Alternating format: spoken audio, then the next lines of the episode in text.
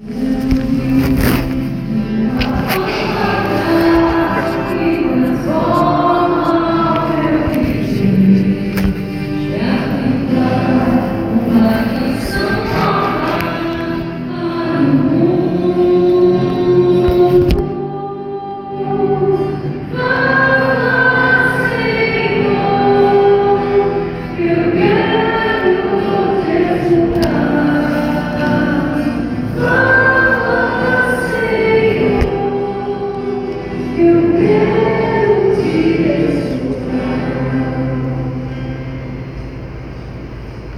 Senhor esteja convosco. Proclamação do Evangelho de Jesus Cristo segundo Lucas. Naquele tempo, disse Jesus aos judeus: Se eu der testemunho de mim mesmo, meu testemunho não vale mas há um outro que dá testemunho de mim, e eu sei que o testemunho que ele dá de mim é verdadeiro. Vós mandastes mensageiros a João, e ele deu testemunho da verdade. Eu, porém, não dependo do testemunho de um ser humano, mas falo assim para a vossa salvação. João era uma lâmpada que estava acesa e a brilhar, e vós com prazer vos alegrastes por um tempo com a sua luz. Mas eu tenho um testemunho maior do que o de João. As obras que o Pai me concedeu realizar, as obras que eu faço dão testemunho de mim, mostrando que o Pai me enviou, e também o Pai que me enviou dá testemunho a meu favor. Vós nunca ouviste sua voz, nem viste sua face, e sua palavra não encontrou morada entre vós, pois não acreditais naquele que ele enviou. Vós examinais as Escrituras, pensando que nelas possuís a vida eterna. No entanto, as Escrituras dão testemunho de mim, mas não quereis vir a mim para ter a vida eterna. Eu não recebo a glória que vem dos homens, mas eu sei que não tendes em vós o amor de Deus. Eu vim em nome de meu Pai, e vós não me recebeis. Mas se um outro viesse em seu nome, em seu próprio nome, a este vós o receberíeis.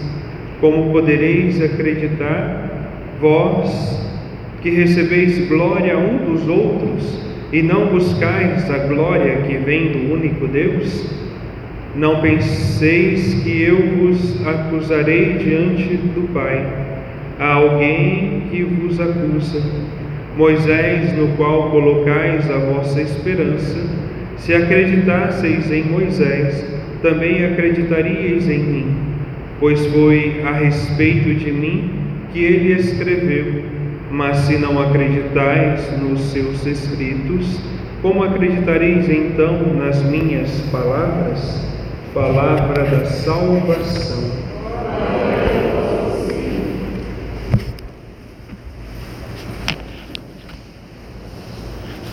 Meus amados irmãos e irmãs, olhando para a primeira leitura, nós podemos perceber que o povo de Israel, depois de perceber que eles sobreviveram diante das dificuldades, mesmo depois de Deus ter tirado eles do meio do Egito,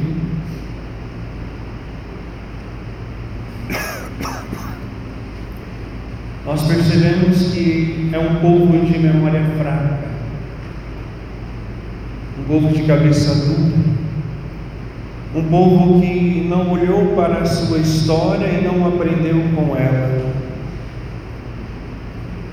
Eles foram libertados da escravidão, ali Deus concedeu prodígios e celebrou com o seu povo a aliança. Nós vemos nessa travessia do deserto, no chamado que Deus fez a eles para esta travessia, lá no Egito eles celebrarem a primeira Páscoa, onde já nós vemos a instituição da Eucaristia. Depois nós vemos os prodígios, os, o mar se abrindo, o maná que cai do céu, a água que brota da, da pedra, mas mesmo assim, quando eles perceberam que sobreviveram nas dificuldades, ou seja, perceberam não, sobrevivendo diante das dificuldades, eles começam a se esquecer de Deus, do verdadeiro Deus. E eles caíram na idolatria, construíram um bezerro de ouro, deixaram Deus de lado. Assim pode acontecer também com cada um de nós. Mas o verdadeiro cristão, o verdadeiro católico, não abandona a Deus quando surgem as dificuldades, como se fosse Ele a causá-las. Pelo contrário, nós precisamos continuar a sentir-se dependente ligados a Deus. Veja, o verdadeiro cristão, o verdadeiro católico, ele não abandona a Deus em meio às dificuldades. Mas nós corremos o mesmo risco que o povo de Israel. Esquecemos dos milagres, esquecemos dos prodígios, esquecemos de tudo aquilo que Deus realizou na nossa vida. E basta bater uma brisa leve. Ah, eu não suporto, eu não aguento, eu não encontro aquilo que eu estou buscando reza uma oração, depois, ah, mas eu já estou rezando demais, reza dois dias, mas eu não estou vendo um milagre, reza um mês, cadê? Aí começa a se bandear para outros Começa a abandonar a Deus. Começa-se a buscar resposta em lugares que, em vez de trazer a graça, a bênção, vai trazer a maldição e depois as consequências serão piores. Porque aquele que abandona a Deus, ele está dizendo para o Senhor: Eu não preciso de ti, eu não necessito do céu. Quem abandona a Deus, se não necessita de Deus, não necessita do céu. Qual é o caminho? Aqueles nós vemos ao longo da história da igreja, apostasias, abandono da fé, falsas religiões que surgiram porque não concordavam com a igreja, não, não acreditavam naquilo que a igreja prega, é o próprio Cristo.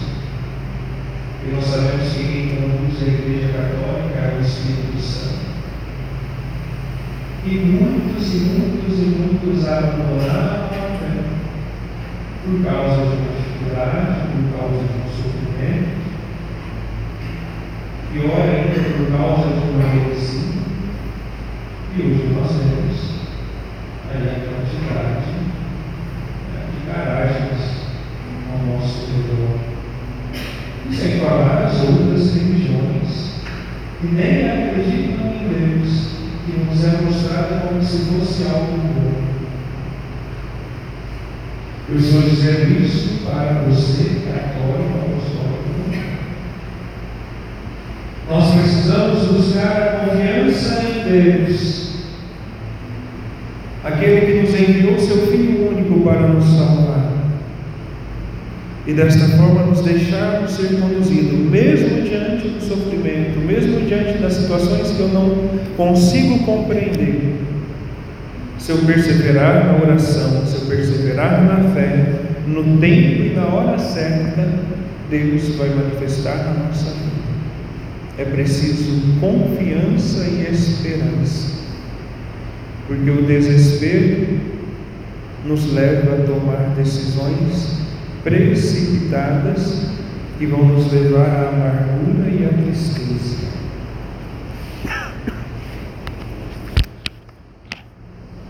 Louvado seja o nosso Senhor Jesus